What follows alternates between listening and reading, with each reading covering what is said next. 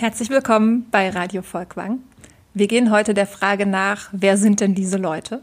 Und gemeint sind die Leute, die auf Bildern unserer Sammlung porträtiert sind. Beispielsweise auf Bildern von Ernst Ludwig Kirchner, von Oskar Kokoschka oder auch von Otto Dix. Am Mikrofon sind wieder Annika Schank. Und Peter Danas aus der Kunstvermittlung. Und wir haben heute Gäste, zwei Kuratorinnen, Kollegen des Museum Volkwang. Sehr schön, dass Sie da sind, dass ihr da seid. Ähm, und wir würden uns freuen, wenn sich die Kolleginnen mal zu erkennen geben. Wer sind denn diese Leute? Wer sind denn diese Leute? Mein Name ist Nadine Engel. Ich bin die Kuratorin hier am Haus für die Kunst des 19. und die erste Hälfte des 20. Jahrhunderts. Und ich freue mich, dass ihr mich eingeladen habt. Und neben mir sitzt René Gronert. Und ich ähm, bemühe mich um die Plakate hier am Haus. Und äh, zum Glück gibt es da auch ein paar Porträts, sodass wir auch darüber reden können. Ja, vielleicht können Sie ganz kurz mal was sagen zum Deutschen Plakatmuseum hier am Museum Volkwang. Das haben wir bisher nämlich eigentlich nur kurz erwähnt in unseren Podcast-Folgen. Na, das sollten wir unbedingt nachholen, dass wir das anders machen. Also das Deutsche Plakatmuseum ist eine relativ junge Gründung, 1974 gegründet und ähm, hat dann angefangen zu sammeln wie wild, als erst als Verein schon, als gab einen Vorläufer und ist aber seit 2008 tatsächlich ein Teil das Museum Volkwang, sodass die gesamte Sammlung jetzt hier im Hause sich befindet und auch hier mit allen anderen Bereichen kooperiert und zusammenarbeitet. Und ja, ist eine der größten Sammlungen, die wir hier haben. 350.000 äh, Stück liegen im Keller. Und damit man sich das mal vorstellt, das ist also ein Turm von etwa 120 Metern Höhe, nur dass man mal ungefähr weiß, wie viel das ist. Und das ist natürlich viel zu viel. So viele gibt's gar nicht in gut aber es ist natürlich toll, aus der Quantität dann die Qualität zu ziehen. Also es ist Lust und Last zugleich und äh, das kann man hier wunderbar machen. Und zu diesen 350.000 ist jetzt ein neues hinzugekommen, ein Plakat von Otto Dix. In der Tat, es gibt immer so äh, die I, die I-Punkte, die dann manchmal fehlen. Ja, man hat das Alphabet, aber es fehlt immer fehlen die Punkte auf dem Ü und die Punkte auf dem I. Und eins dieser schönen Punkte ist also ein Ausstellungsplakat von Otto Dix zu einer Ausstellung seiner, seiner Gemälde äh, im Wolfsberg in Zürich im Kunstsalon. Und ähm, das ist ein sehr seltenes Exemplar. Also es gibt nur noch drei, die man, von denen man weiß. Und jetzt ist ein viertes aus Privathand aufgetaucht und aufgekauft worden. Und äh, das ist natürlich eine super Ergänzung und zu unserem Thema geradezu passend. Was ist darauf zu sehen auf dem Plakat?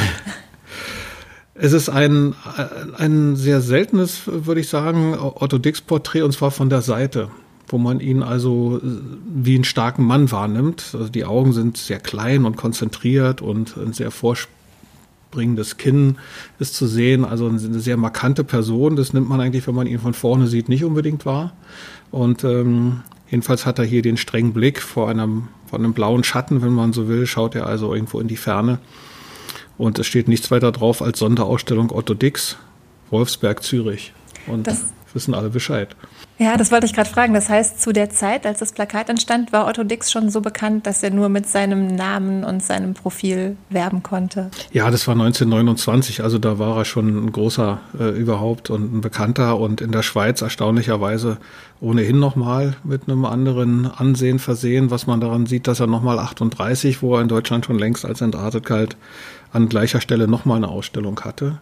Und er war auch sehr verbunden mit dem Herrn Wolfensberger, der das Ganze als Druckerei und Kunstsalon führte. Und äh, insofern äh, brauchte er nicht viel mehr als das. Und interessanterweise äh, war diese Ausstellung ein, eine Mischung zwischen Verkaufsausstellung und Galerieausstellung.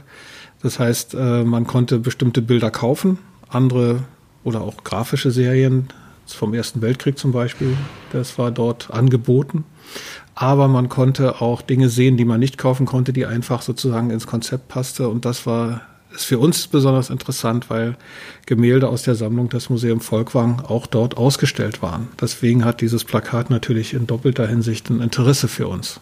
Kann man das noch rekonstruieren, welche Gemälde das waren? Es gibt in der Tat so ein kleines Büchlein, also so, so eine Art kleinen Verkaufskatalog, wo dann dahinter steht, nicht verkäuflich oder aus Privatbesitz. Kann man machen. Äh, Nelly war auf jeden Fall dabei und das Selbstporträt seiner, äh, seiner Frau, dieses rothaarige mit diesem großen äh, wie sagt man so, naja, nicht Lockenschopf, aber der roten Haarpracht äh, zu sehen. Also das, äh, die waren auf jeden Fall dabei. Ja, auf die beiden werden wir gleich auch noch mal ein bisschen näher eingehen. Wie ist es denn, Nadine? Wir haben relativ viele Werke von Otto Dix in der Sammlung. Ja, das stimmt. Wir haben tatsächlich insgesamt 80 Werke und die äh, spannen die ganze Lebenszeit äh, von Otto Dix, umfassen sie. Von 1914 angefangen bis 1968. Da sind vier Gemälde dabei. Von äh, zweien haben wir jetzt schon gehört, nämlich das Porträt seiner Frau äh, Martha und das Porträt seiner seiner Tochter Nelly und dann gibt es noch ein Gemälde, was auch in diese Reihe der Familienporträts gehört. Da stellt er seine Mutter dar, zusammen mit seiner Nichte Eva. Also wir haben eine ganz, ganz schöne kleine Sammlung an Familienporträts von Dix, was ganz besonders ist. Denn Dix wurde zwar bekannt mit Porträts, das waren aber immer Porträts von anderen Leuten, Leuten, die er nicht kannte, wenn man so will. Und eigentlich sagte er auch äh, in bestimmten Zitaten, es ist ihm lieber, wenn er die Person, die er malt, gar nicht kennt weil dann kann er sich nachher von der Persönlichkeit und von dem Leben derjenigen ein anderes Bild machen und stellt dann am Ende fest, es ist vielleicht doch gar nicht so ein Vieh, wie er sich ursprünglich gedacht hat. So nennt er das wirklich im Zitat. Und ist das jetzt nur Zufall, dass das diese Familienbilder sind oder gibt es da einen Ankaufshintergrund, der vor allen Dingen auf diese Bilder abgezielt hat? Ich glaube, man wollte sich schon auf die Porträts auch konzentrieren. Ähm, ganz wichtiger Schritt für Dix war, dass er in den 20er Jahren hier ins Rheinland und zwar nach Düsseldorf gekommen ist, Anfang der 20er Jahre und dort als äh, Meisterschüler von Heinrich Nauen gearbeitet hat im Prinzip in Düsseldorf, äh, in der Verbindung mit dem jungen Rheinland, mit der Galerie von Mutter Ei, wie, das, wie sie damals hieß, fängt er an, Porträts zu machen. Das erste ist aus dem Jahr 1921. Das ist ein Porträt von Dr. Hans Koch, was äh, im Moment im Museum Ludwig ist, oder nicht nur im Moment, sondern im Museum Ludwig hängt dort. Und äh, das Interessante, vielleicht kommen wir da nachher auch noch zu sprechen, die damalige Frau von Herrn Dr. Koch wird dann nachher Dicks Frau und äh, mit der zusammen wird dann nachher die kleine Nelly, kommt die kleine Nelly auf der Welt, auf die Welt. Insofern die Martha, über die wir gerade schon genau, gesprochen das haben. Ist die Martha. Ja. Und insofern ist, glaube ich, diese Konzentration von unserer Sammlung oder von einem, Teil unserer Dix-Sammlung auf das Porträt schon durchaus berechtigt mit der Nähe, die wir hier haben, äh, von Essen nach Düsseldorf. Aber man muss sagen, wir haben äh, dazu auch einen ganz, ganz großen Schwerpunkt an äh, Arbeiten, an frühen Arbeiten von Dix, die sich mit dem Ersten Weltkrieg auseinandersetzen. Dix verbinden wir heute mit der neuen Sachlichkeit. Ich glaube, das wichtigste Erlebnis für ihn der ganz früh in den Ersten Weltkrieg eingezogen ist, ganz jung, mit äh, 23 Jahren, schon 1914. Das war eben dieses ganz, ganz erschütternde Erlebnis von dem Krieg. Und die ganzen realistischen Bilder, die er nachher macht und den Blick, den er auf die Dinge und auch auf die Leute wirft, die er porträtiert, ich glaube, die sind nur zu erklären durch dieses ganz zerreißende äh, Ereignis, was er da erlebt. Wenn ich das richtig im Kopf habe, ist Dix ja auch unter anderem deswegen in den Krieg gezogen, weil er als Maler existenzielle Erfahrungen machen wollte. Also gar nicht nur aus einem Patriotismus heraus der damaligen Zeit, sondern vor allem, um sich diesen extremen Situationen auch auszusetzen. Sicherlich das und sicherlich war auch ein Teil Begeisterung dabei, wie wir das ja von vielen Künstlern aus der damaligen Zeit kennen. Aber ich glaube, das, mit dem er dann konfrontiert wurde und mit dem dann viele in den Schützengräben konfrontiert wurden, das überstieg eigentlich alles, was man sich vorgestellt hat. Ähm, er hört nicht auf zu malen in der Zeit, sondern ganz im Gegenteil, er liegt sozusagen im Schützengraben und zeichnet da noch. Für mich ist das auch immer ein Symbol dafür und ein Zeichen dafür, dass diese Erlebnisse ähm, Ausdruck finden mussten, also aus ihm heraus mussten, wenn ihr so wollt, auf das Papier. Und die Bilder sind auch heute noch sehr erschreckend, finde ich. Also die Bilder von verwundeten Soldaten, von toten Soldaten, von Soldaten, die mit Gasmasken vorrücken, die wirklich was ganz zombiehaft Erschreckendes haben. Man muss sich vielleicht auch die Ausgangssituation nochmal vorstellen. Ähm, Im Deutschen Reich gab es seit 1871 keine kriegerischen Auseinandersetzungen mehr und das war auch ein sehr kurzer und ein sehr siegreicher und ein sehr verlustarmer Krieg, sodass daraus Heldengeschichten entsponnen wurden, die äh, auf keinerlei Grundlage äh, sozusagen basierten, sondern es war eine militarisierte Gesellschaft ohne Kriegserfahrung und äh, das und, und der Schock, der sozusagen dann in der Realität äh, auf die Leute zukam, der hatte nichts mit den Vorstellungen zu tun, die sich in den letzten 20, 30 Jahren in der Gesellschaft gebildet hatten. Also die, der, der Kontrast, der war für alle traumatisch und natürlich für Künstler mit einem solchen Gespür äh, ganz besonders. Aber viele hatten tatsächlich die Idee, dass der Krieg tatsächlich auch diese verkrusteten Strukturen aufbrechen kann und so weiter. Also die Schrecken des Krieges waren eigentlich in dem, in der Idee, wir gehen jetzt in den Krieg, eigentlich nicht vorhanden. Jedenfalls nicht in der Form. Und die Realität, die er dann auch zeichnete, oder nicht nur Dick, sondern auch andere, das war, glaube ich, eine völlige äh, Überraschung und Überforderung und, und, und also traumatisch bis, bis ins Letzte. Ja. Gut, dass er zeichnen konnte. Ja, und ich glaube, man konnte einfach danach auch nicht mehr so malen und nicht mehr die, die Welt und die Menschen so sehen, wie das vorher war. Ja, also wir sind ja sehr darauf gepolt, in der heutigen Zeit immer an den Zweiten Weltkrieg zu denken, weil der uns noch so viel näher ist. Aber äh, wie einschneidend das 1914 bis 1918 war durch diese vier Jahre, da ist man sich eigentlich gar nicht bewusst in der heutigen Zeit. Jetzt soll es ja heute vor allem um die porträtierten Personen auf den Bildern gehen. Und da hast du, Nadine, gerade schon Nellie Dix erwähnt, die erste Tochter von Otto und Martha Dix, die Otto Dix 1924 auf einem Gemälde festgehalten hat.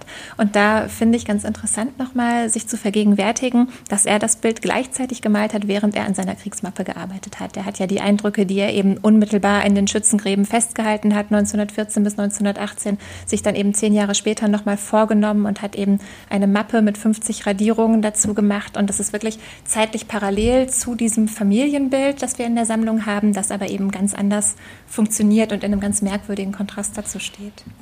Ja, man kann fast schon denken, dass es wie eine Art Gegenpol war. Er hat am Krieg auf der einen Seite gearbeitet und am anderen Ende dann am Leben, was er gerade selbst vor Augen hatte in diesem kleinen Wesen, was da geboren worden war. Ne? Interessant ist ja auch, dass das direkt äh, in dem Jahr, in dem es gemalt worden ist, schon publiziert wurde in Büchern. Also es hat eine ganz, ganz große Rezeption erfahren, direkt schon seit den 20er Jahren und wurde dann sehr stark und sehr schnell berühmt, sodass es heute eigentlich zu den wichtigsten Bildern aus den 20er Jahren gehören. Im sogenannten nachexpressionistischen Malstil wenn man so will, denn Dix äh, malt er ja nicht mehr mit freien Pinselzügen, sondern es ist fast schon altmeisterlich. Man fühlt sich da an die Gemälde aus der Renaissance und aus dem Barock erinnert, gerade wenn man sich die Details so im Hintergrund anguckt, die Pflanzen und so. Ja, absolut. Also wie die Stofflichkeit dargestellt ist, auch die Kleidung des Kindes, wirklich die Details der einzelnen Blumen, fühlt man sich an alte Meister erinnert. Man fühlt sich auch an die Romantik erinnert, also an Kinderbildnisse der Romantik, Philipp Otto Runge oder Karl Friedrich Schinkel, die eben ganz ähnlich durch Kinder dargestellt haben. Da merkt man schon die akademische Ausbildung, die Dix eben auch hatte. Aber dennoch finde ich, dieses Bild ist irgendwie anders und hat auch irgendwie ein bisschen was Freches, Karikierendes, vielleicht etwas Ironisches, was daran sehr hervorsticht. Ähm, also Nellie Dix ist auf dem Bild ein Jahr alt und sie läuft doch etwas wackelig durch einen Garten mit Blumen, wobei ganz interessant ist, dass Otto Dix hier eben kultivierte Gartenpflanzen kombiniert hat mit Wald- und Wiesenkräutern. Also wir sehen einen Löwenzahn, der so hoch ist, dass er dem Kleinkind bis zur Hüfte reicht. Wir sehen Geranien, Rosen, Spitzwegerich, eine Akelei, an der gerade eine Schnecke hochklettert. Und zwischen all dem steht eben Nelly und wird von den Blumen überragt. Also die Blumen im Garten sind noch höher als sie selbst. Nelly ist ein bisschen pummelig. Sie trägt ein gelbes Kleidchen mit einem Spitzenkragen. Und wenn man ihr ins Gesicht schaut, dann sieht man, dass sie ziemlich übertriebene Pausbäckchen hat, ein Doppelkinn, einen Schwollmund, große Augen und sie hat sehr speckige Ärmchen. Die blonden Haare sind auf ihrem Kopf zu Locken aufgetürmt, aber es hängen ihr ein paar Ponyfransen relativ wild in die Stirn. Und das Kind wirkt sehr eigenwillig, sehr selbstsicher. Es hat einen ganz entschlossenen Blick. Also trotz seiner Tapsigkeit schreitet es sehr entschieden nach vorne und es hält in der ausgestreckten Hand eine grad gepflückte Blume, eine rote Nelke. Also wir sehen sowas wie die kindliche Ernsthaftigkeit und den kindlichen Erkundungsgeist, so wie alle Kleinkinder eben völlig überzeugt sind von der Wichtigkeit des eigenen Tuns und der eigenen Entdeckungen. Und was daran ganz schön ist, dass wir uns als Betrachtende eben auf Augenhöhe mit dieser Nelly befinden und diese kindliche Perspektive aufnehmen. Also das Bild ist formatfüllend gemalt. Die Blumen, die Geranien, die Rosen reichen bis an den oberen Bildrand. Und Nelly steht mit ihren Füßen in roten Schnürschuhen eigentlich direkt auf dem unteren Bildrand. Daran finde ich ganz interessant, was Nadine eigentlich schon gesagt hat, dass Otto Dix, der sich sonst immer eben dem Weltgeschehen zugewandt hat, der den Ersten Weltkrieg gezeigt hat, der aber auch die Traumatisierungen, die daraus erfolgt sind, in der Weimarer Republik gezeigt hat, der eben viele Kriegskrüppel gemalt hat, Prostituierte gemalt hat, hier den Blick ganz davon abwendet auf das Kleine und das scheinbar Unbedeutende, also das, was Kinder wahrnehmen, das, was Kindern wichtig ist. Es ist wirklich wie herangezoomt eben in diesen Mikrokosmos des Gartens und den Mikrokosmos der Familie. Und ja, man kann sagen, dass die Nelly eigentlich kein so besonders hübsches Kind ist. Und ich glaube, daher kommt auch diese Ironie oder diese Selbstironie, die dieses Bild für mich ausstrahlt. Also so ein bisschen, als hätte Otto Dick sich gefragt, wie man eigentlich beim Zustand der Welt und nach allem, was man eben so erlebt hat im Ersten Weltkrieg, noch so viel Zärtlichkeit erleben kann für so ein kleines Wesen. Also es ist wie so eine Art Ironisierung seiner Vatergefühle, kommt mir so vor, als ja, hätte er so die Niedlichkeit des Kindes fast ins Groteske übersteigert. Wie kam dieses Bild denn an in der zeitgenössischen Kunstkritik? Weil du eben gesagt hast, das wurde oft abgebildet, war durchaus bekannt. Wurde das ambivalent aufgenommen oder war das tatsächlich der Aufbruch in eine neue Phase, eine neue stilistische Phase der Malerei, die sich jetzt vielleicht eben von der Kriegsmappe in der Grafik oder auch von den großen Tableaus, die den Ersten Weltkrieg schildern, in sehr expressiver Übersteigerung abwendet? War das sozusagen der Versuch, vielleicht auch malerisch da noch stärker Fuß zu fassen oder kann man das nicht sagen? Doch, das kann man sicherlich sagen. Also seine Lineaturen wurden äh, viel beruhigter, wenn, wenn du so willst. Und die Porträtmalerei ist einfach eine ganz, ganz wichtige Einnahmequelle dann für ihn. Ähm, das fängt eben mit dem Porträt von Dr. Koch an und es geht dann zu so einer Ausstellung wie der von bei Wolfensberger, von der Herr Gronert schon erzählt hat, 1929. Da war nämlich die Porträtmalerei sozusagen die Haupteinnahmequelle. Und während der Ausstellung ist auch äh, explizit dazu aufgerufen worden, dass man sich porträtieren lassen kann. Also es wurde dann im Prinzip das, äh, das zweite Standbein, wenn du so willst. Und interessant ist, dass es äh, zum Beispiel ein Zitat gibt aus dem Jahr 1924, wo man das, was du gesagt hast, Annika, wo man das ganz gut ablesen kann. Da heißt es dann nämlich, im Augenblick begeistert ihn sein Kindchen und sein harter Stil wird zartklare Durchsichtigkeit, indem er es malt, radiert und zeichnet. Man kann sich bei Dix auf alles gefasst machen und wird noch, noch seine Überraschung erleben. Er braucht den weiten Spielraum und hat die Extravaganz im Blute. Also man sieht tatsächlich in der damaligen Zeit nicht nur das Niedliche, sondern man erwartet sozusagen von ihm, dass äh, daraus noch was anderes entsteht und sich noch was anderes entwickelt. Wobei ich vielleicht noch zu dem Kindlichen sagen muss, also Kinder, die genau an dem Punkt sind, von dem aus sie aufstehen und laufen, selbstständig laufen lernen, die sind aufgrund ihrer ihres Stoffwechsels sind die fast alle so dick. Die sehen alle aus wie Helmut Kohl, ja, so ein bisschen dick und so. Und erst wenn die laufen, dann dauert es zwei, drei Wochen und dann kriegen die sozusagen eine Form. Und bis dahin sind die nur so, so Milchbrötchen irgendwie. Und äh, äh, ich denke, das, das ist ein Teil davon. Also das, das ist jetzt eine, eine relativ natürliche äh, Wiedergabe mhm. genau von dem Moment, von der Unbeweglichkeit und dem schon sich vorbereiten, viel essen auf die neue Beweglichkeit, wo der Körper sich extrem verändert. Innerhalb von einem halben Jahr war die wahrscheinlich ganz dünn oder so. Ne? Aber das ist so der Moment, so, so, wupp, ne? so, ja. so richtig losgeht. Und diesen Moment zu treffen, ähm, ist auch nicht ganz einfach. Also ich denke, es ist wirklich der Moment zwischen noch nicht richtig laufen können, aber jetzt geht's langsam los. Und das ist noch sozusagen der, wie man so sagt, der Babyspeck, also vom Liegen. Mhm. Ne? Das mhm. ist so, so, ein, so, so, ein Übergang. Auch das ist vielleicht ein Aspekt, so ein, so ein Übergang von da nach da. Ne? Ja. Sicherlich. Ich glaube, es ist beides. Also es ist zum einen wirklich auch da die genaue realistische Beobachtung. Also ich habe gelesen, dass Otto Dix auch bei den Geburten seiner drei Kinder anwesend war und auch da gezeichnet hat, weil er eben auch diese Lebenserfahrung, diese existenzielle Situation einfangen wollte. Und die Bilder, die da entstanden sind, sind auch relativ roh und hart. Also diese Neugeborenen, die dann total verschrumpelt und blau angelaufen aussehen, in der Hand gehalten werden, wirklich wie kleine Aliens. So, das ist halt also einerseits der sehr realistische Blick auf diesen Moment. Und ich glaube, dass bei Nelly aber schon auch so dieses Moment drin steckt, so eine gewisse Selbstironie darüber, dass man jetzt doch auch irgendwie so eine bürgerliche Familie gegründet hat und so begeistert auf den eigenen Nachwuchs schaut nach allem, was man sonst so erlebt hat oder auch nach dem Leben, das man sonst so geführt hat eben. Ich glaube, die Zeitlichkeit und der Prozess ist da auch einfach ganz wichtig, denn wenn normalerweise jemand ein Porträt beauftragt, dann sitzt er im Atelier für ein paar Stunden und dann wird nachher das Bild fertiggestellt. Aber wenn man dann wirklich so einen Menschen vor sich hat, und das betrifft ja dann nicht nur Nelly, sondern dann auch seine Frau und seine Eltern, und man sieht als Künstler, wie die sich verändern. Also nicht nur ähm, der Übergang vom Liegen zum Laufen, sondern auch einfach die Entwicklung, die danach äh, passiert, wie sich kleinste Wesenszüge und, und Körperlichkeiten einfach ändern. Das war sicherlich für ihn interessant, weil er so genau auf die Dinge geschaut hat.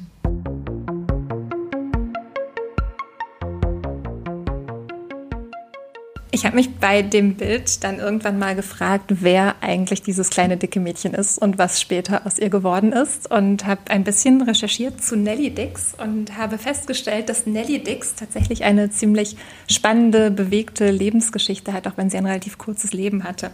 Also Nellie Dix ist 1923 in Düsseldorf geboren, ist 1955 gestorben, also nur 31 Jahre alt geworden. Nellie Dix hat fünf Kinder bekommen, davon zweimal Zwillinge, aber nur ein einziges dieser Kinder hat überlebt. Die anderen sind alle schon wenige Stunden oder wenige Tage nach der Geburt gestorben. Und man vermutet auch, dass sie selbst so jung gestorben ist, weil es eben noch einmal Komplikationen mit einer Schwangerschaft gab oder aber weil sie versucht hat, einen Schwangerschaftsabbruch vorzunehmen, um eben nicht nochmal so was Traumatisches zu erleben. Also eine relativ finstere Geschichte. Die einzige Tochter, die überlebt hat, hat dann später bei Otto und Martha Dix gelebt und wurde später von Martha Dix adoptiert. Nellie Dix war aber vor allem Schriftstellerin, auch wenn sie erst nach ihrem Tod als Schriftstellerin bekannt geworden ist. Sie hat als Kind bis 1933 eine reformpädagogische Versuchsschule in Dresden besucht die sie dann aber eben 1933 verlassen musste, als auch Otto Dix, ihr Vater, von den Nationalsozialisten eben als Direktor der Kunstakademie entlassen wurde und die ganze Familie an den Bodensee gezogen ist. Nelly Dix hat die Schule dann relativ bald abgebrochen, was aber auch heißt, dass sie eben dem nationalsozialistischen Schulsystem so ziemlich entgangen ist und hat von da an mehr oder weniger ihr eigenes Ding gemacht. Und zwar ist sie mit gerade mal 14 Jahren fast ein Jahr lang als Reiterin mit einem Zirkus auf Tournee gegangen. Ihre Eltern hatten ihr das erlaubt. Das ist vielleicht ganz interessant. Otto Dix hatte ja auch selbst eine große Faszination für Zirkus, für Varieté. Also der muss schon gewusst haben eigentlich, worauf seine Tochter sich da einlässt, hat es aber eben trotzdem zugelassen. Und auch die junge Nelly Dix selbst scheint recht selbstbewusst und recht abenteuerlustig gewesen zu sein und ist dann eben mit diesem Wanderzirkus auf Tournee bis nach Polen gezogen mit 14 Jahren. Sie hat zwar die Schule abgebrochen, war aber trotzdem weiter interessiert an Bildung. Also sie hat sehr viel gelesen, auch sehr früh angefangen, selbst zu schreiben und sie hat Lateinunterricht, private Lateinstunden bei einem Pfarrer genommen. Und sie hat schon mit 13 Jahren ein eigenes Kinderbuch geschrieben für ihren kleinen Bruder Jan, der in der Schule Sütterlin-Schrift gelernt hat und deswegen die Bücher zu Hause nicht lesen konnte, die alle in Druckschrift waren. Und daraufhin hat sie für ihn ein Kinderbuch in Sütterlin-Schrift geschrieben und auch selbst illustriert. Das war 1936 und diese Geschichte wurde tatsächlich jetzt vor wenigen Jahren, 2013, veröffentlicht von einem Schweizer Verlag, dem Libelle Verlag. Und sie heißt Die Geschichte vom weitgereisten kleinen Teufel Eitel. Das ist eine sehr schöne Ausgabe, weil sie oben eben die Originalseiten von Nelly Dix mit den Handzeichnungen und in Sütterlin-Schrift abbildet und unten drunter gibt es dann sozusagen eine ja, Transkription in Druckschrift, damit auch wir heute das lesen können, wenn wir vielleicht keine Sütterlin-Schrift mehr entziffern können. Die Geschichte ist ziemlich wild und abenteuerlich und man merkt sehr deutlich, welche Märchen und Geschichten Nelly Dix selbst vorher gelesen hat. Also, dass sie zum Beispiel die Geschichten aus Tausend und einer Nacht kannte. Also, da kommen viele Piraten vor und Schwertkämpfe und Kanonen kommen vor. Es ist aber auch beeinflusst von russischen Märchen. Also, es kommt die menschenfressende Hexe Baba Yaga vor und es kommt auch ein rosa Wolkenhirsch vor. Also, es ist sehr wild und sehr fantasievoll, diese Geschichte, die Nelly für ihren kleinen Bruder geschrieben hat. Und es kann durchaus auch mal relativ blutrünstig werden für eine Geschichte, für einen Achtjährigen. Also bei den Piratenkämpfen fließt schon durchaus viel Blut in diesem Buch. Das ähm, finde ich auch ganz interessant, dass Nelly eben sehr unsentimental geschrieben hat, ähnlich wie eben ihr Vater Otto Dix auch sehr unsentimental gemalt hat. Und Otto Dix hat ja auch Kinderbücher illustriert, eben für seine Kinder, für seine Enkelkinder und auch für die Kinder aus der ersten Ehe von seiner Frau Martha. Und ähm, auch die sind jetzt nicht unbedingt so, wie wir uns heute kindliche Geschichten vorstellen. In dem gleichen Schweizer Libelle Verlag sind noch zwei weitere Bücher von Nelly Dix erschienen, auch erst in den 2010er Jahren ähm, mit Geschichten, die sie von 1945 angeschrieben hat. Man muss sich das so vorstellen, Nellie Dix hat ihr Leben lang zusammen mit ihren Eltern gewohnt, dann eben in diesem Haus am Bodensee. Sie war verheiratet mit einem Medizinstudenten, aber weil der eben noch in einer anderen Stadt studiert hat, ist sie bei ihrer eigenen Familie geblieben, auch nachdem sie verheiratet war. Und dort am Bodensee hat sie eben diese Geschichten geschrieben. 1945 begonnen, während ihr Vater Otto Dix noch in französischer Kriegsgefangenschaft war und ähm, im Haus der Familie Flüchtlinge unter runtergekommen waren. So ist die Situation, als sie anfängt zu schreiben. Die beiden Bücher haben ganz schöne Titel. Die heißen Ich wünschte, sie ginge wieder ins Bett und ließe mich in Frieden meine Mausefallen stellen. Und Ach, meine Freundin, die Tugend ist gut, aber die Liebe ist besser. Nelly Dix, Die Belagerung von Betulia. Eine Löwin ist die Tugend an Mut. Sie ist kalt, sie ist hoch und stark wie die Zeder. Ihr Blick gefriert den Häschern das Blut. Die wahre Tugend ist ein Panzer aus Leder. Ach, meine Freundin, die Tugend ist gut. Der lederne Panzer schützt nicht vor der Wut des Tigers im Busch, und ein rauer Wind stützt leicht den Baum, denn der Zorn ist blind und wie ein heimtückisches Messer. Die sich lieben, sind wie ein Fels im Meer Sie zu verwunden, sie zu stürzen ist schwer. Ach, meine Freundin, die Tugend ist gut, aber die Liebe ist besser. Dieses Gedicht, das auch zu Lebzeiten von der Lidix schon veröffentlicht wurde, anders als die Geschichten, ist eben dem einen dieser beiden Sammelbände, Erzählungsbände vorangestellt. Die Erzählungen beruhen alle auf Geschichten aus dem Alten Testament aber Nelly Dix erzählt die neu und mit einem sehr genauen Blick auf ja, menschliche Schwächen der Protagonisten, die in den Geschichten vorkommen, relativ respektlos. Also das sind keine religiösen Geschichten, sondern es ist eher so der Blick hinter die Kulissen der großen Erzählung und der Versuch, die kleinen Begebenheiten zu erzählen, die in der eigentlichen Überlieferung nicht miterzählt werden oder auch die Haltung der biblischen Figuren zu diesen Ereignissen, wie diese Personen auch mal scheitern an diesen großen Aufgaben, die an sie gestellt werden oder wie sie die widerwillig ausfüllen. Es sind insgesamt acht Erzählungen erhalten. Eine über Noah, über Judith, über Kain und Abel, König David, Hiob, den Propheten Jonas, König Salomo und Josef in Ägypten. Die letzten der Geschichten sind 1951 entstanden. Das sind kurze Geschichten, die haben alle so 20, 30 Seiten. Die sind sehr dialoglastig und die sind in kurzen Szenen sehr plastisch erzählt. Also Nelly Dix findet viele ungewöhnliche, einfallsreiche Vergleiche. Die Geschichten sind, ich finde, wirklich ziemlich frisch und witzig. Also ich habe das sehr gerne gelesen. Ist auch ein schönes Weihnachtsgeschenk, habe ich gedacht. Kann man schon mal die biblischen Geschichten in der Vorweihnachtszeit lesen, die wirklich ziemlich ja, frech erzählt sind. Und es gibt sehr genaue Schilderungen der Situation. Also sie beschreibt sehr genau das Licht, die Gerüche, die Gesten einzelner Personen. Und vor allem sind die psychologisch sehr genau beobachtet. Also sie hat einen ganz guten Blick für so kleine Kränkungen, kleine Verlegenheiten, heimliche Verliebtheiten, die Notlügen der Personen. Und die sind ähm, eben gerade aufgrund all dieser Unzulänglichkeiten eigentlich durchweg sehr sympathisch, die geschilderten Personen, und eben nicht so entrückt und erhaben, wie sie uns in der Bibel entgegentreten. Die Figuren sind alle recht furchtlos, recht abgeklärt und sehr lebenserfahren, was ich interessant finde dafür, dass sie ja, als sie die Geschichten geschrieben hat, gerade mal Anfang 20 war, aber das ähm, zeigt vielleicht auch eben die viele Erfahrungen, die sie in dem relativ kurzen Leben schon gesammelt hatte. Ja, durch diese menschlichen Unzulänglichkeiten der Figuren ergeben sich dann eben unerwartete Verwicklungen. Also Judith, die Holofernes verführen soll, verliebt sich dann in einen seiner Soldaten. Oder die Familie von Noah wird gezeigt am Vorabend der Sinnflut, wie sie irgendwie alles total chaotisch packen und die Hälfte vergessen und darüber in Streit geraten und die Söhne eigentlich gar nicht wegfahren wollen und einer noch schnell heimlich seine Geliebte besucht vorher. Und dass die Söhne zum Beispiel auch durchaus darüber nachdenken, ob man nicht auch ein paar Tiere einfach da lassen könnte. Also ob es wirklich nötig ist, alle Flöhe und Wanzen mitzunehmen und Ratten oder ob man darauf vielleicht auch mal verzichten könnte. Das ist irgendwie eine ganz, ganz schöne Diskussion, die da geführt wird. Es gibt keine Moral in den Geschichten, anders als man vielleicht bei biblischen Geschichten erwarten könnte, sondern es kommen eigentlich immer die am besten weg, die ihre eigenen Interessen nicht aus den Augen verlieren und die sich nicht so für eine Sache einspannen lassen. Was man vielleicht auch noch sagen kann, ist, dass viele der Geschichten von Krieg und von Flucht handeln, von Exil, von Belagerung. Und ähm, das liegt vielleicht auch nahe, wenn ja die Erfahrung des Zweiten Weltkriegs gerade mal ähm, ja einige Monate zurücklag und sicherlich auch damit eingeflossen ist in diese Geschichten.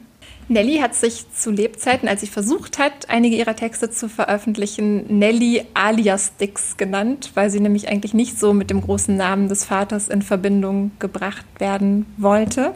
Tatsächlich sind die ersten Geschichten aber erst 1961 nach ihrem Tod entschieden, äh, erschienen, eben auf Betreiben von zwei Freundinnen, die ihren Nachlass, ihren handschriftlichen Nachlass transkribiert haben. Das ist ja interessant, weil Dix ist zu der Zeit ja noch am Leben. Ne? Er lebt noch bis 69. Das heißt, er hat, weiß man nicht, ob, man, ob er sich dafür eingesetzt hat oder ob er überhaupt da so richtig informiert war drüber? Doch, er war darüber informiert. Er hat schon relativ früh erkannt, dass seine Tochter ein großes Talent hat. Er hat schon, als sie als junges Mädchen diese ersten Geschichten geschrieben hat, ähm, was notiert in einem Brief an Martha Dix, wo er geschrieben hat, ich glaube, die Schnecke wird mal Schriftstellerin, wenn das so weitergeht. Also hat das schon relativ früh erkannt.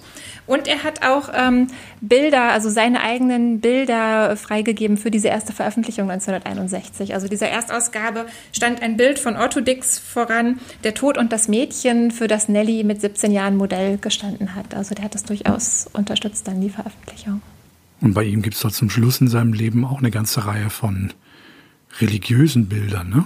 wenn ich mich recht entsinne. Kirchenfenster gibt es irgendwo am Bodensee. Saul und David, solche Themen spielen dann für ihn, glaube ich, auch am Ende seines Lebens eine Rolle, die sich ja durchaus mit diesen Geschichten vielleicht auch in Verbindung bringen. Ja, wobei das tatsächlich durchaus respektloser Umgang mit den Geschichten bei ihr ist und ein sehr anarchischer Humor auch. Also die Figuren werden zum Teil auch mit Spitznamen genannt und so. Also Daniel wird dann Dan gerufen und so. Also sie hat da wirklich einen sehr flapsigen Zugang, kann man sagen. Das ist aber ein weiter Weg, den sie dann gemacht hat, von dem kleinen, dicken Mädchen, pummeligen Mädchen auf dem Bild äh, aus 24 bis zur, zu dieser wahnsinnigen Frau. Ja, das fand ich sehr faszinierend, dass da eben so eine spannende Biografie tatsächlich dahinter steckt. Tatsächlich hat mich dieses Bild auch auf diese Folge, wer sind denn diese Leute, so ein bisschen gebracht, weil ich das wirklich eine, eine tolle Entdeckung fand. Also ich finde wirklich, es ist eine sehr gute Schriftstellerin und so ein bisschen steckt vielleicht auch so dieser starke Freiheitsdrang und Erkundungswille dann doch schon in diesem sehr entschlossenen mhm, kleinen Mädchen ja. drin.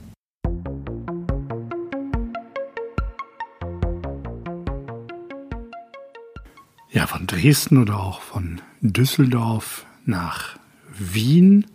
Es geht um ein weiteres Gemälde in unserer Sammlung, ein Doppelbildnis, das Oskar Kokoschka und Alma Mahler zeigt. Also eigentlich müsste man eher sagen, es zeigt Alma Mahler und dann auch Oskar Kokoschka.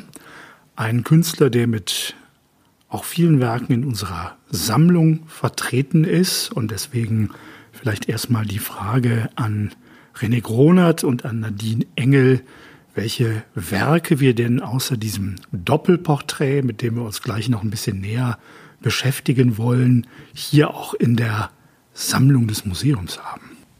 Also es sind insgesamt 14 Werke, die wir von Konkoschka haben. Das Doppelbild ist Bildnis ist eines der Gemälde, die dabei sind. Das ist also ein etwas, eine etwas kleinere Werkgruppe als zum Beispiel die Arbeiten von Otto, äh, Otto Dix, die wir in der Sammlung haben. Und es ist ganz interessant, weil du sagtest zwar gerade, wir gehen nach Wien, aber eigentlich gehen wir nach Berlin. Denn Kokoschka siedelt nach Berlin, nach Deutschland über im Jahr 1910 und das macht er deshalb, weil er Herbert Walden kennenlernt. Herbert Walden war damals wahrscheinlich eine der progressivsten Persönlichkeiten, die es in Berlin gab. Er hatte zusammen mit äh, Döblin die Zeitschrift Der Sturm gegründet. Das war die Zeitschrift überhaupt für die neuesten Strömungen, vor allen Dingen aber für den Expressionismus. Und Oskar Kohlkoscher kommt eben nach Berlin und äh, zeichnet für, für Sturm, äh, für die Zeitschrift in Feder und macht dort eben schon Porträts. 1910, das ist tatsächlich auch das Jahr, in dem äh, der erste Kontakt mit unserem Museum äh, zustande kommt. Kokoschka lernt nämlich Karl Ernst Osthaus kennen, der ihn direkt für eine Ausstellung nach Hagen ins Museum Volkwang einlädt.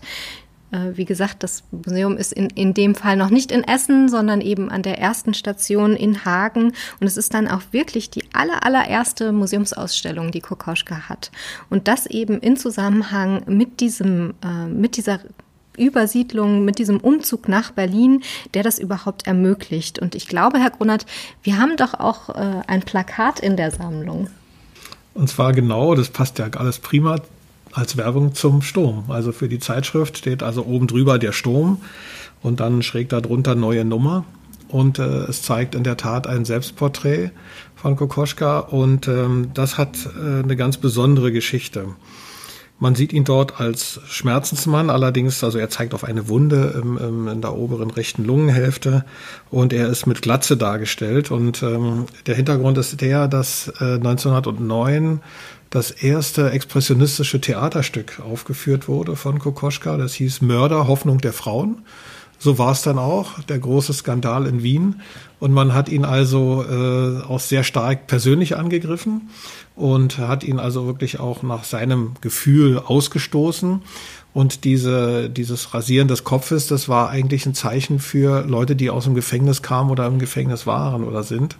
Also wirklich eine, eine, ein ein öffentliches Markieren von Ausgestoßensein. Und dem hat er sich nicht nur malerisch ausgesetzt, sondern er hat es auch tatsächlich gemacht und hat sich dieses, äh, hat sich die Haare abgeschnitten, um zu zeigen, dass er also ausgestoßen war und zeigt sich hier auch als jemand, der sehr verletzt ist mit dieser Verletzung in, in, in der Lunge.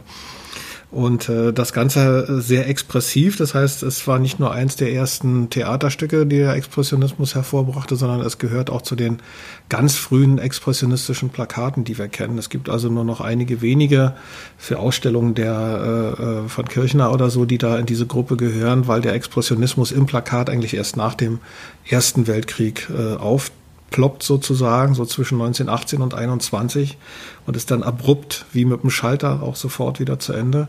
Ähm, aber das ist eins der ganz frühen Arbeiten. Und was ein bisschen gruselig ist an diesem Porträt, äh, da kommen wir wieder auf äh, Alma Mahler, seine seine große Liebe sozusagen, die verlässt ihn und er meldet sich freiwillig zum Ersten Weltkrieg äh, und wird dort eingezogen und wird 1915 äh, äh, tatsächlich schwer verletzt durch einen Kopfschuss und durch einen Bajonettstich durch genau diese Stelle, die er da fünf Jahre vorher markiert hat. Also manchmal äh, sind die Dinge doch sehr eigenartig äh, und so kriegt dieses dieses Porträt nochmal eine ganz andere Betrachtungsmöglichkeit. Ja, also das ist dann schon, schon ziemlich heftig. Aber äh, dass er mit, mit dieser in Wien erlebten Geschichte auch für den Sturm sozusagen äh, Reklame macht und als solches war es ja durchaus gedacht, war die blanke Provokation, muss man also durchaus so sagen. Die Texte waren äh, nicht weniger provokant, aber die Bilder waren natürlich in der Wahrnehmung viel provokanter. Ja, und ich glaube, es sind halt wirklich die Porträts, äh, die ihn so revolutionär machen und die ihn so radikal auch erscheinen lassen. Es gibt äh, einen Nachruf auf, Kokoschka, der 1980 ähm, im Spiegel erschienen ist, gerade in dem Jahr, in dem eben der Künstler stirbt. Und da heißt es, unter dem Röntgenblick des Malers schien die Gesichtshaut durchsichtig zu werden. Innere Strukturen traten nervös pulsierend hervor. Also es war auch so wie bei Dix, es waren keine äh, schönen Darstellungen, sondern es waren Darstellungen, die aufgewühlt haben in der damaligen Zeit und auch heute wahrscheinlich immer noch aufwühlen. Wobei man, wenn man die weitere Entwicklung ansieht, so ganz zum Schluss, dann hat er eben auch sozusagen das Kanzlerporträt von Adenauer gemacht. Ja, also äh, er hat zwar sehr viele Porträts auch weiterhin gemacht, aber sie sind nicht alle dann sozusagen in dieser Zeit stehen geblieben, sondern es ging dann immer weiter. Und äh, er war also bis zum Schluss ein gefragter Porträtist.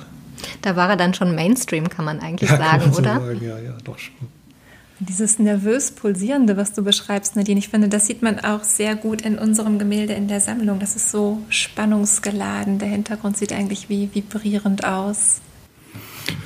Ja, das ist so ein, würde man sagen, sehr expressiv gemalter kristalliner Hintergrund, in dem so Blau- und Grüntöne dominieren bei diesem eben schon erwähnten Doppelporträt und lassen so ein bisschen auch schon auf den Fortgang der Liebesbeziehung zwischen Alma Mahler und Oskar Kokoschka schließen. Herr Gronert hat das eben schon vorweggenommen. Kokoschka ist ein Verlassener, das heißt, diese Liebesbeziehung wird nicht lange halten. In diesem Fall sind die beiden Personen im Vordergrund des Bildes, die uns aus dem Bild heraus seltsam scheu anblicken, aber noch frisch verliebt. Das ist 1912, 1913 entstanden und auch wenn sich ihre Hände nicht wirklich berühren, drückt das Ganze doch so eine Geste der Zuneigung aus. Kokoschka, der Alma Maler oft gezeichnet und auch gemalt hat, hat auch von einer Art Verlobungsbild, von einem Verlöbnisbild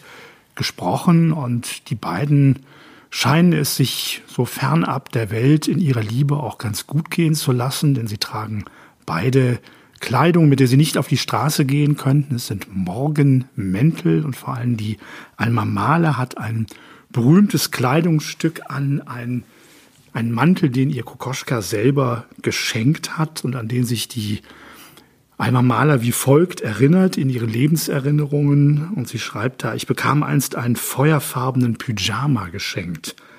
Er gefiel mir nicht wegen seiner penetranten Farbe, die sieht man hier auch, und Oskar nahm ihn mir sofort weg und ging von da ab nur noch damit bekleidet in seinem Atelier herum. Er empfing darin die erschreckten Besucher und war mehr vor dem Spiegel als vor seiner Staffelei zu finden. Das Enfant terrible, was jetzt äh, vielleicht so in den sicheren Hafen einer Beziehung geleitet, eine Amour fou, die die beiden verbunden hat und die nimmt aber in einem relativ bürgerlichen Haushalt ihren Anfang am 12. April 1912 ist es da, begegnen sich die beiden zum ersten Mal im Haus des Stiefvaters Karl Moll, selbst ja ein wichtiger Wiener Maler der Jahrhundertwende und ähm, Oskar ist fasziniert von Alma und schon wenig später nach dem Abendessen geht's dann ins Musikzimmer, wo ihm Alma Mahler, die Witwe des Gustav Mahler, des großen Komponisten, dann angeblich schon den Liebestod aus Tristan und Isolde von Richard Wagner auf dem Klavier vorspielt. Wer weiß, ob das stimmt, aber da beginnt eben eine ganz, ganz intensive Beziehung und Oskar Kokoschka ist fasziniert von dieser schon etwas älteren Frau, zumindest älter als er selbst ist. Und er schreibt ihr bereits drei Tage später einen feurigen Liebesbrief. Und das wird nicht der einzige Brief bleiben. Man hat das mittlerweile auch äh, erforscht und editiert. Also es sind fast 400 Briefe, die die beiden sich wechselseitig in nur wenigen Jahren, eigentlich zwischen 1912 und dem Beginn des Jahres 1915 geschrieben haben. Und ähm, ja, das ist so eine On-Off-Beziehung, müsste man sagen. Also äh, ich würde auch sagen, dass ähm, nicht Alma Mahler die Geliebte von Oskar Kokoschka ist, sondern es ist eigentlich eher umgekehrt. Kokoschka ist der Liebhaber von Alma Mahler, denn Alma Mahler war eine äußerst umtriebige und äh, sehr selbstbewusste Frau, die eine zentrale Rolle im Wiener Kulturleben der Jahrhundertwende gespielt haben. Ich habe schon erwähnt, also Witwe des 1911 verstorbenen großen Komponisten und Hofoperndirektors Gustav Mahler. Aus dieser Verbindung mit Gustav Mahler gehen eben auch zwei Töchter hervor. Das heißt, sie hat auch eine Art Familienleben, orientiert sich aber gesellschaftlich und auch was ihre Liebesbeziehungen neu. Also Kokoschka ist nicht der einzige Mann, der auf der Bildfläche erscheint. Schon angeblich als Jugendlicher hat ihr Gustav Klimt zum Beispiel den Hof gemacht. Dann gibt es Alexander von Zemlinski, einen Komponisten, mit dem sie eine kurzfristige Beziehung eingeht. Franz Schreker Hans Pfitzner, all das eben Künstler und Musiker, denen sie zugetan ist, mit denen sie kurzfristige Beziehungen eingeht. Und einer ist in dieser Zeit ganz wichtig, der ist nämlich quasi parallel zu Oskar Kokoschka derjenige, der um Alma Mahler auch wirbt. Das ist nämlich der berühmte Architekt Walter Gropius, der Bauhausgründer. Und das läuft jetzt wirklich sehr quer, weil diese Beziehungen immer wieder äh, ineinander funken und sich Eifersuchtsszenen abspielen und Kokoschka eben von seiner Liebsten enttäuscht ist und versucht eben diese Beziehung unter allen Mitteln und allen Möglichkeiten aufrechtzuerhalten, aber ähm, Alma Mahler sucht eben auch immer wieder die Verbindung zu Walter Gropius, den sie dann tatsächlich schließlich 1915, nachdem sie die Beziehung zu Kokoschka beendet hat, auch ehelich. Aus dieser Ehe geht eine Tochter hervor, Manon, die spricht, stirbt ganz früh äh, an Kinderlähmung und ist aber wiederum auch, das ist so typisch für Alma Mahler als Mäzen in dieser Wiener Szene. Manon inspiriert dann wiederum eine Komposition von Alban Berg, das Violinkonzert dem Andenken eines Engels gewidmet. Also das ist wirklich so eine fast künstlerische Dynastie, müsste man sagen. Viele verschiedene Einflüsse und Personen, die da zusammenkommen und die eben dieser Person von Alma Mahler sich auch treffen, einander begegnen. Als Höhepunkt der Liebesbeziehung zwischen Alma Mahler und ihm selbst empfindet Oskar Kokoschka die Tatsache, dass Alma Mahler von ihm ein Kind empfangen soll. Das wird aber nicht ausgetragen. Das heißt, Alma Mahler lässt, weil sie sich auch vor dieser engen Beziehung zu Kokoschka fürchtet, dieses Kind abtreiben. Das ist etwas, was Kokoschka nie mehr in seinem Leben verwinden kann und dem auch in ganz brutalen Zeichnungen begegnet, die er dann anfertigt. Und er schafft sich tatsächlich ein Ersatz für diese Frau Alma Mahler, für die Geliebte. Und 1918 bittet er eine Münchner Puppenmacherin, Hermine Moos, ihm eine Puppe zu schaffen, die eben an Alma Mahler, an seine Geliebte erinnern soll. Also etliche Jahre, nachdem die Beziehung schon lange vorbei ist, auf Eis liegt nachdem auch Alma Mahler selber schon wieder sich von Walter Gropius getrennt hat, um mit dem Schriftsteller Franz Werfel zusammen zu sein. Also da im Hintergrund geht es bei ihr eben auch weiter mit neuen Beziehungen. Und Kokoschka kann das aber nicht verwinden und lässt sich eben diese Puppe herstellen und er macht dafür auch eine Skizze, ein Gemälde, die er der Hermine Moos zukommen lässt und er schreibt unter anderem über diese Puppe, die er sich schaffen lassen will. Ich sandte Ihnen gestern eine lebensgroße Darstellung meiner Geliebten, welche ich sie bitte, recht getreu nachzuahmen und mit dem Angebot ihrer ganzen Geduld und Sensualität umzuschaffen. Das schafft aber natürlich Hermine Moos nicht. Also natürlich sieht diese Figur, von der es tatsächlich wenige Fotos gibt, die auch von Kokoschka wiederum äh, gemalt wurde, Hermine Moos schafft es natürlich nicht auch nur ansatzweise, Alma Mahler nachzuschaffen. Kokoschka stellt sich aber vor, mit dieser Puppe tatsächlich auch zu leben. Er möchte sie mitnehmen zu Kutschfahrten in die Oper. Er schafft sich also einen Fetisch als Ersatz und äh, einige Jahre später wird dann diese Puppe tatsächlich auch zerstört. Aber es ist sehr interessant, dass er wirklich eine Zeit lang diese Puppe auch als Inspiration nimmt für neue Kunstwerke, um dieser Liebe sozusagen auch nochmal künstlerisch nachzutrauen. Es gibt beispielsweise in der Staatsgalerie Stuttgart ein Bild, das sich nennt Die Frau in Blau, wo er genau diese Puppe, die Hermine Moos ihm gemacht hat, eben auf einer Chaiselongue arrangiert Allerdings, wenn man das Bild genauer ansieht, merkt man schon, das ist wirklich keine lebende Figur, sondern das ist eine, ähm, ein seltsames Bemühen, diese äh, Puppe eben auf dieser Bank eben so zu drapieren, dass sie vielleicht lebensähnlich wirken könnte klingt wie eine ausgedachte Geschichte, finde ich. Also ich weiß nicht, wie es euch geht, aber ich finde tatsächlich diese ganze Geschichte von der Puppe und auch unser Bild von 1913, für mich ist das so sehr Wien 1913, also dieses ganze selbstmitleidige und frauenfeindliche und dieses ganze Pathos und Obsessive und die Eifersucht in der Beziehung, auch der spätere Antisemitismus von Alma Mahler. Also ich finde, das könnten auch Figuren im Roman von Robert Musil sein. Und ich war gerade echt so ein bisschen erschreckt, weil ich das gar nicht wusste, Nadine, dass du gesagt hast, dass Kokoschka tatsächlich noch bis 1980 gelebt hat. Es hätte mich echt mal interessiert, was Leute wie Elfriede Jelinek oder so aus so einer Figur gemacht hätten, die selbst schon wirklich wie so eine inszenierte Romanfigur eigentlich wirken auf mich. Ja, ich finde es ganz erstaunlich in dem Gemälde, was wir ja haben, denn ich finde, du sagtest zwar, Peter, es ist eigentlich das, nicht das Bildnis von Kokoschka, sondern es ist das Bildnis von Alma Mahler, aber ich finde tatsächlich, dass sie hier schon so aussieht, als ob sie wie so eine kleine Puppe auf seinem Schoß sitzt. Also diese Beschreibung, die man von ihr normalerweise liest, diese starke Persönlichkeit, die auftritt und dann am Bauhaus da auch mal ordentlich durch die Gänge fegt und äh, die ganzen jungen Studenten ähm, ähm, auf Gropius zutrimmt sozusagen, die merkt man eigentlich in diesem Gemälde gar nicht, sondern sie sieht da eher so sehr erhaben aus, hm. wie so eine Art Lorbeerkranz, finde ich, sieht es immer so aus, als ob sie die trägt und wie so eine Art Heiligenschein. Ähm, also für mich ist, geht es da schon so in diese Richtung, äh, dass er eher ein Bild von sich und äh, ein Spiegel seiner selbst sozusagen da malt, als äh, sie selbst wenn man so will. Ja, und das sieht man vielleicht auch ganz gut im Vergleich. Ähm, wir haben ja noch weitere Arbeiten von Alma Mahler in der Sammlung, also nicht von ihr selber, aber die, die sie zeigen, zwei Zeichnungen von Kokoschka. Und da sieht sie eben einfach vollkommen anders aus. Wenn man da die Titel nicht wüsste und nicht wüsste, dass es sich um Alma Mahler handelt, dann wäre man ganz überrascht und würde nicht vermuten, dass es die gleiche Frau ist. Mhm.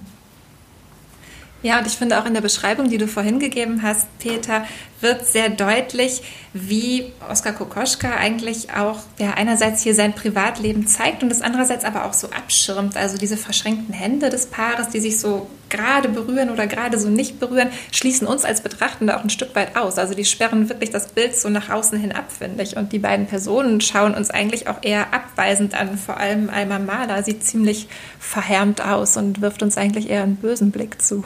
Ja, es ist fast, als ob man sie erwischt hätte bei etwas, ne? Ja, das mit der Idealisierung der Geliebten, die natürlich dem Eindruck der Realität gar nicht entspricht, das gibt es auch schon bei einem Bild, was kurz vorher entstanden ist, was wir nicht in unserer Sammlung haben. Das befindet sich in Tokio. Es ist das erste Porträt von Alma Mahler, was sich mit unserem Bild hier in der Gestaltung durchaus zusammenbringen lässt. Und da hat er sie wirklich als Renaissancefrau gemalt, als so eine Joconda, müsste man sagen. Also hatte sie eben auch in diesem Gemälde tatsächlich nochmal überhöht. Ja, das Spannende ist ja, das war mal bei uns in der Sammlung. Das ist zwar jetzt in Tokio, aber es war in Hagen ganz früh schon und äh, es ist tatsächlich von Alma Mahler an Karl Ernst Osthaus geschenkt worden. Ganz, ganz spannende Geschichte. Das war im Jahr 1916 da besucht sie äh, tatsächlich Osthaus und äh, sie schenkt ihm dieses Bild von sich selbst, das Porträt von Kokoschka und auch noch ein paar Zeichnungen. Vermutlich geht das ein oder andere Blatt, was wir jetzt in der Sammlung haben, eben auf diese Zeichnung zurück, äh, auf diese Schenkung zurück. Spannenderweise ist es aber so, dass sie sich dann nach vier Jahren, nämlich 1920, überlegt, sie kann eigentlich nicht ohne dieses Porträt leben. Das heißt, sie fragt Osthaus, ob er ihr es wieder zurückgeben könnte. Und der äh, ist dann tatsächlich auch so, dass er da nicht Nein sagt. Und insofern nimmt sie es dann wieder an sich und da, von da aus geht das Bild weiter. Also diese Verbindung zwischen Alma Mahler und unserem Museum ist eigentlich ganz spannend. Es war zum Beispiel auch in der, in der Anfangszeit äh, im Museum Volkwang in Hagen so, dass gerade als die Windsbraut gemalt worden ist, das große berühmte Bild, auf dem sich Kokoschka auch noch einmal mit einmal Maler sozusagen. Die Apotheose. Genau. Liebenden in Liebesumarmung äh, darstellt, was jetzt in Basel ist. Auch das äh, hatte Osthaus mal überlegt zu kaufen. Das scheiterte da daran, dass er kein, nicht genug Geld hatte, einfach während des äh, Ersten Weltkrieges. Da waren seine Mittel nicht so, so richtig zur Verfügung. Und ähm, diese Arbeit, wie wir, die wir jetzt haben in der Sammlung, das Doppelbildnis, das ist auch ganz interessant, denn das haben wir getauscht gegen andere Bilder. Wir hatten einen Signac in der Sammlung, der jetzt sich in Tokio befindet und hoffentlich 2022 zu uns zumindest äh, temporär in einer Ausstellung zurückkommt. Und dieser Signac ist getauscht worden für ein anderes Porträt von Kokoschka, nämlich das von Dr. Forel, wenn ich mich richtig erinnere, zusammen mit einer Zeichnung von Degas, die wir jetzt noch haben. Und dann ist wiederum dieses Porträt von Kokoschka getauscht worden gegen das Doppelbildnis. Also dieses hm. Bild, diese Alma Maler wollte wieder zurück ins Museum Volkwang, habe ich manchmal so den Eindruck.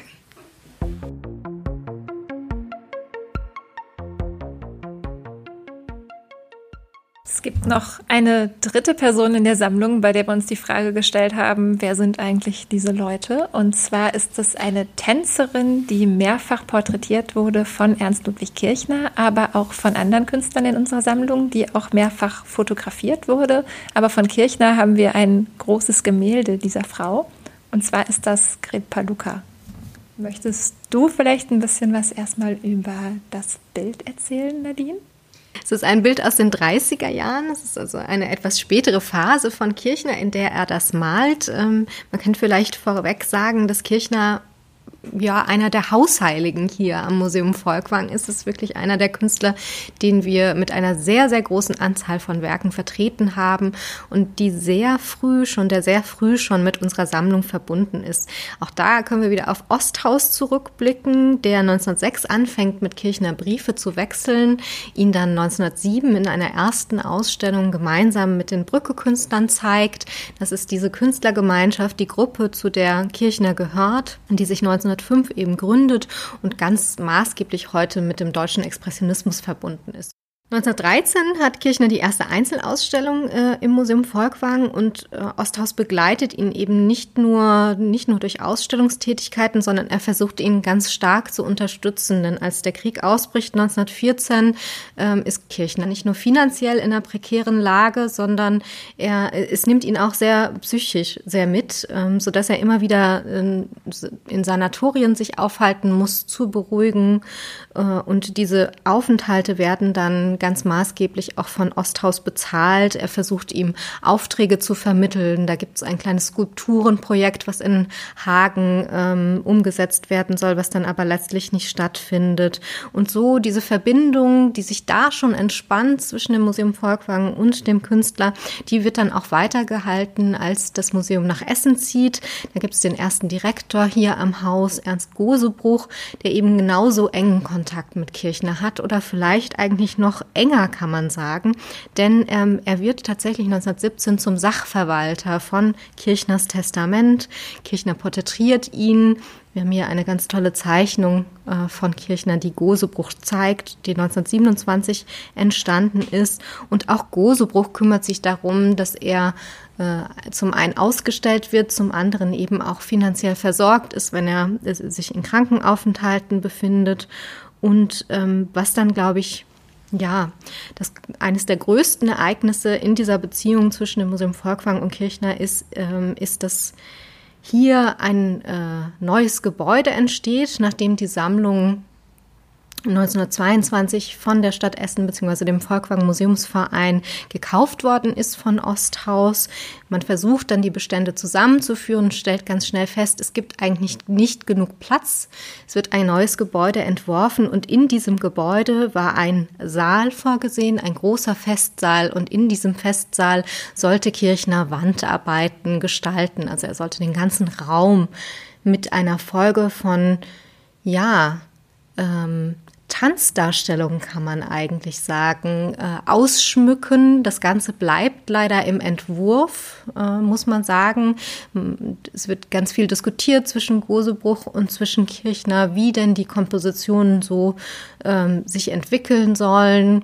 Es gibt tatsächlich ein Gemälde hier noch in unserer Sammlung, das sozusagen die Quintessenz zeigt. Das ist der sogenannte Farbentanz. Also da geht es eben darum, dass es die Tanzdarstellungen ähm, sind, wo man sieht, dass, dass ähm, die Farbe sozusagen die Kraft gibt den Menschen die Kraft gibt, um äh, Neues zu bewegen.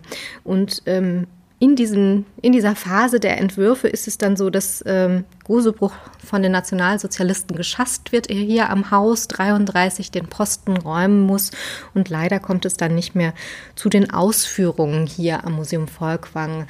Aber das Thema Tanz, was sich in dieser Darstellung von Gret Palucka aus dem Jahr 1931 zeigt, das ist eben am Volkwang schon sehr viel früher verortet in den Arbeiten von Kirchner, aber auch in Arbeiten von anderen Leuten.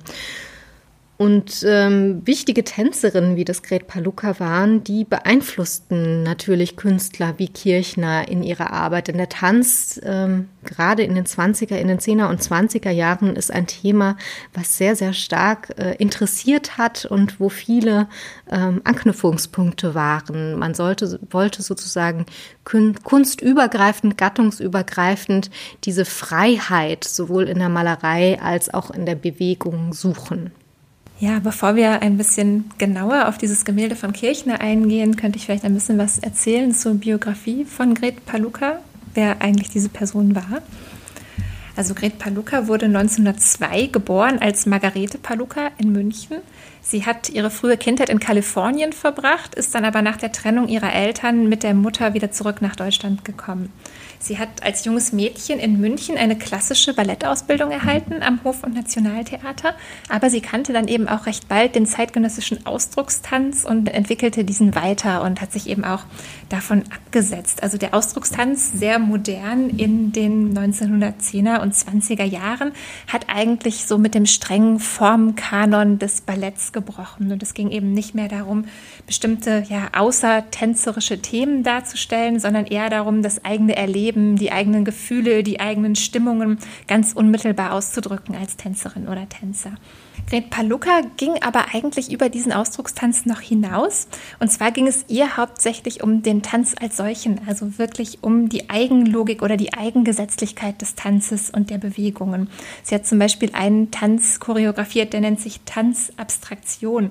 Aber dieses Bestreben, den Tanz abstrakt zu machen, hört man eigentlich schon an den Titeln ihrer Arbeiten. Also die hatten solche Titel wie Sprungtanz, Drehtanz, Trommeltanz oder manchmal auch einfach nur Adjektive als Bezeichnungen. Also es gab Tänze, die hießen heftig, leicht, lebhaft, beherrscht. Es wurden also eher Bewegungsqualitäten beschrieben. Tanzabstraktion. Musik Willi Götze. Schlagzeug und große Trommel. Gearbeitet November 1923. Anfangsstellung Hinten in der Mitte, rechtes Knie an linkes, rechter Fuß einwärts, Körper aufrecht, Gesicht gerade aussehend, Hände über dem Kopf, Handflächen nach innen, rechte Hand über linke. Gesicht bleibt ganzen Tanz unberührt. Anfang. Rechtes Knie raus, rechten Arm raus, rechtes Knie herein, rechter Arm herein. Dies wiederholen. Dann rechten Fuß anfangen, acht Schritte auf Spitzen rechts halb vorgehen. Die Anfangsbewegung jetzt links wiederholen. Zweimal. Dann vier Schritte auf Spitze links halb vorgehen und vier Schritte rechts halb vor. Angekommen in Anfangsstellung. Jetzt Trommel dazu. Langsame Schritte rückwärts, Schlangenlinien, kleine Ausbiegungen. Arme bleiben nach oben gerichtet, hinten ein Moment Pause, dann dasselbe zurück und kleinen Halbkreis nach vorne, so dass Körper wieder vorwärts ist. Jetzt stark betonte Mittelstelle. In Knie kommen, hinsetzen, Knie rechts seitwärts auf Boden, Hände kreuzen, langsam erheben, sehr langsam. Jetzt vollkommen gleichmäßige Kreise laufen bis Thema zu Ende. Stellung im Profil enden. Kopf ohne Musik nach vorne drehen, im Profil rückwärts gehen, stehen bleiben, Pause. Gesicht nach vorne, auf der rechten Seite rückwärts unregelmäßig vor und zurück schwanken. Am Schluss noch ohne Musik hin und her schwanken. Arme bleiben über dem Kopf den ganzen Tanz tranceartig tanzen. Gesichtsausdruck vollkommen gleichmäßig, möglichst nicht starr. Überlegen und sehr ruhig. Ich finde es total spannend, was du sagst mit der Abstraktion, denn es ist wahrscheinlich genau das, was solche Leute wie Kandinsky und wie Mohoy Notch am Bauhaus fasziniert haben am Paluca. Kandinsky ähm, sieht ja Paluca schon, ich glaube 1925 bei ihrem ersten Auftritt in Weimar, so wie auch Mohoy Notch zum Beispiel.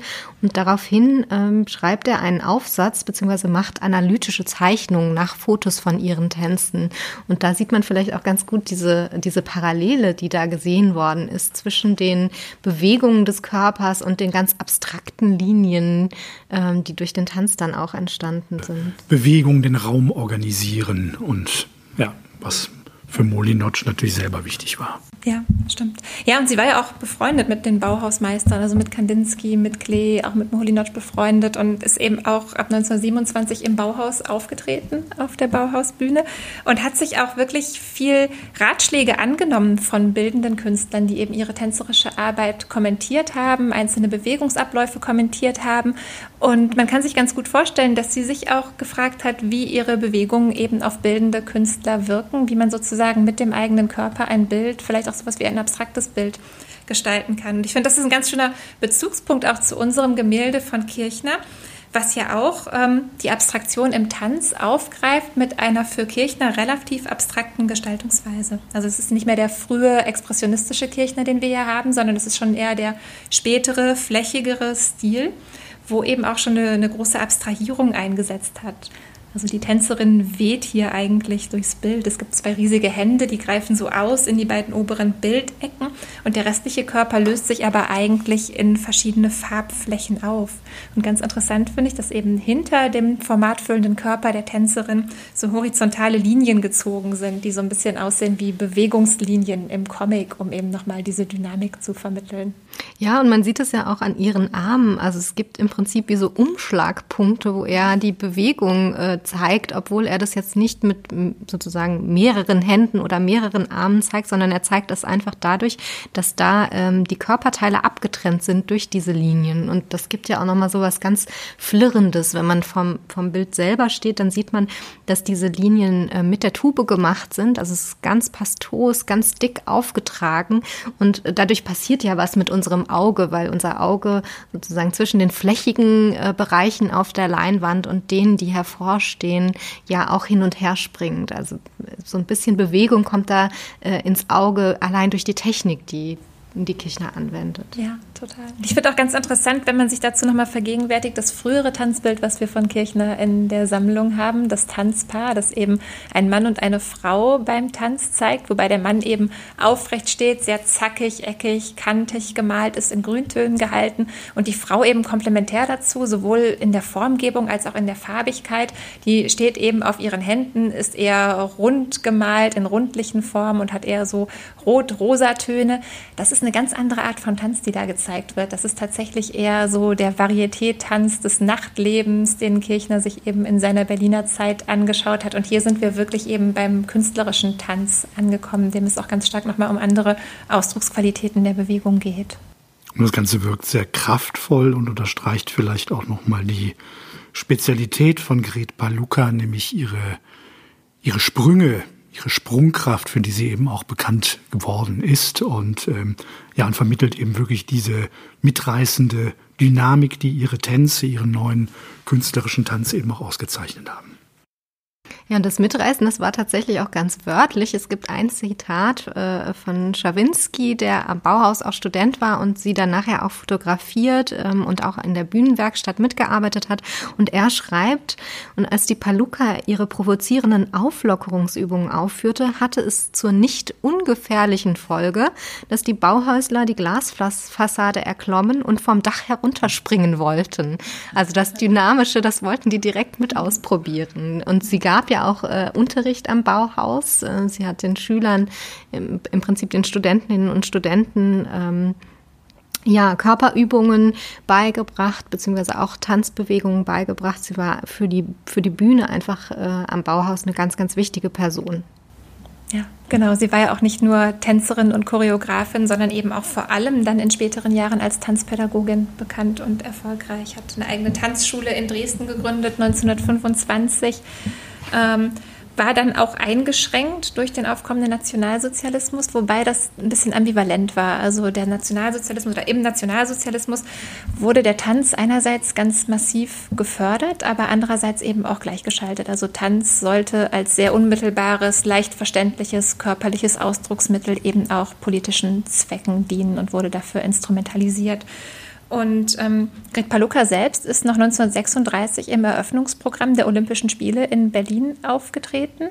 Aber schon einige Monate danach hat sie eben Einschränkungen zu spüren bekommen, weil sie eben selbst als Halbjüdin galt und auch ihr Tanzstil als zu individuell galt. Sie konnte trotzdem weiter arbeiten, also sie konnte weiter tanzen, aber nicht mehr bei öffentlichen Anlässen und die Presse durfte nicht mehr positiv über sie berichten. Und 1939 wurde dann eben auch von den Nazis ihre Tanzschule in Dresden geschlossen.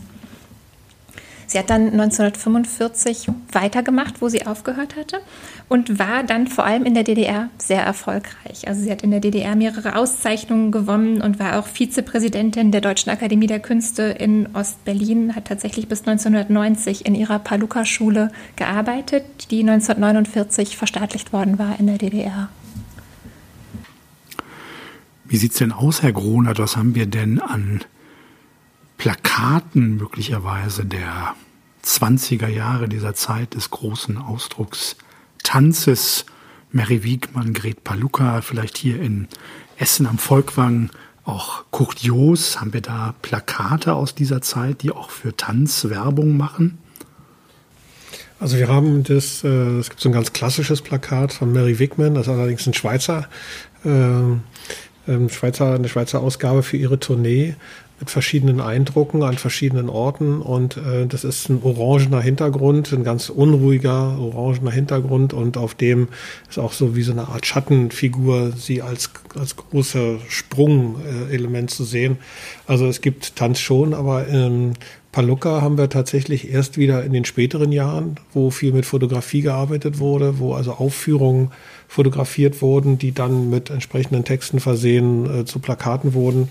Aber aus den 20er, äh, 30er Jahren äh, haben wir also eher wenig. Das hängt aber nicht damit zusammen, dass es da eher wenig gab, sondern wie gesagt, wir sind eine, eine Gründung von 74 und äh, da sind natürlich diese zeitgenössischen Plakate nicht so breit gestreut, wie das vielleicht in anderen Sammlungen ist, die zeitgenössisch gesammelt haben. Äh, da müsste man in anderen Sammlungen nachschauen. Da können wir also nicht so wirklich mithalten. Aber es gibt einige Plakate, gerade zum Mary Wigman, die ja auch für Paluca eine große Rolle gespielt hat, äh, äh, wo man schon sehr genau sieht, worum es da eigentlich geht. Also Tanz ist natürlich immer ein sehr dankbares Thema für die darstellende Kunst und weil man natürlich mehr darstellen kann als nur die Bewegung, weil man sozusagen den, den Inhalt und das Wollen dieser Bewegung äh, gerade aus dem Expressionismus heraus, wie fühle ich mich innen, wie drücke ich es nach außen aus, das kann man also wunderbar benutzen. Da gibt es zahlreiche Beispiele. Also allzu viele Plakate gibt es nicht, aber es gibt dieses wunderbare zu Mary Wigman, und es gibt weitere Plakate von einem sehr äh, bekannten expressionistischen Grafiker, Plakatgestalter von Josef Fennecker, der vor allem für Filme äh, gearbeitet hat, aber auch für Tanztruppen, die ja um 1919, 1920, 21 durch die Lande zogen und mit den wildesten Tänzen auf sich aufmerksam machten. Gab natürlich auch die Nackt-Jazz-Kapellen und so weiter. Also dieses äh, Wiederaufflammen des, des wirklichen exzessiven Lebens nach dem Ersten Weltkrieg, hoppla, wir leben noch, äh, das kann man natürlich auch im Tanz sehen und auch in diesen Truppen. Und da gibt's auch äh, einige Plakate, die das zeigen und das natürlich auch als Sensation vermarkten, ganz klar. Mhm. Das finde ich nochmal wichtig, dass Sie das sagen aus so einer zeithistorischen Perspektive. Denn beispielsweise auch Otto Dix, über den wir ja eingangs gesprochen haben, hat ja auch eine Tänzerin wie Anita Berber porträtiert, die auch dafür bekannt war, nackt zu tanzen. Und bei Dix trägt sie dann so ein ganz eng anliegendes rotes Kleid, durch das man eigentlich auch alles durchsieht, was vermutlich auch auf diese Nackttanzszenen dann anspielt. Kokaingeschwängerte Tänze des Lasters. Ja, und tatsächlich ist sie ja ganz jung gestorben, mit 29 oder so. Und auf dem Bild sieht sie aus wie 60. Ich fand ganz interessant, dass Sie gerade nochmal Mary Wiegmann erwähnt haben, denn tatsächlich war das die Lehrerin von Grit Paluca. Also Paluca hat 1920 eine Ausbildung bei Mary Wiegmann begonnen und war dadurch eben auch so im Kontakt mit zeitgenössischen Tanzrichtungen, Tanzstilen, wurde auch früh dazu angeregt, von Mary Wiegmann eigene Choreografien zu entwickeln und ist eben dann auch mit ihr auf Tournee gegangen.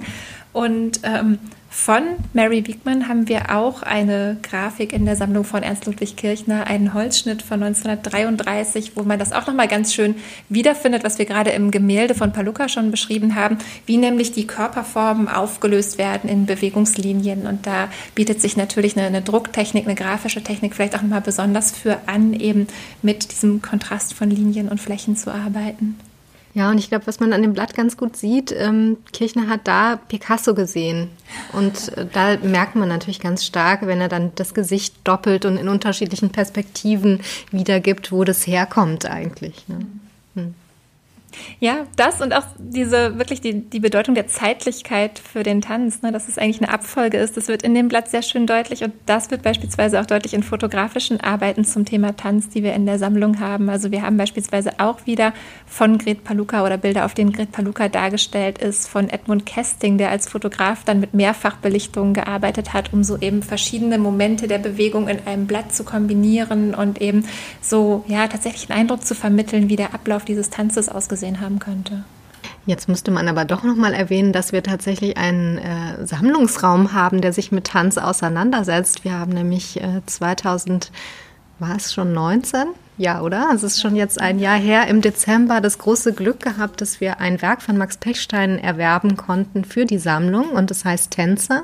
Und anlässlich dieses Erwerbs haben wir eben einen Sammlungsraum gestaltet, in dem sowohl Plakate als auch Fotografien, Gemälde und Zeichnungen hängen, die sich mit dem Thema auseinandersetzen. Vielleicht können wir an der Stelle einen ganz kurzen Spoiler machen auf nächstes Jahr. Wir werden nämlich eine Ausstellung haben, die sich mit dem Tanz auseinandersetzt, Global Groove. Und da wird es ganz, ganz viel Tanz geben und vor allen Dingen äh, die Beziehungen des modernen Tanzes äh, zur asiatischen Welt dann in den Fokus rücken. Ja, dann bedanken wir uns bei unseren Gästen für diese wunderbare Folge zu Personen auf Bildern des Museum Volkwang und sagen bis zum nächsten Mal. Ich muss sagen, ich habe diesmal sehr viel gelernt. Vielen Dank dafür. So viel Spaß gemacht. Danke.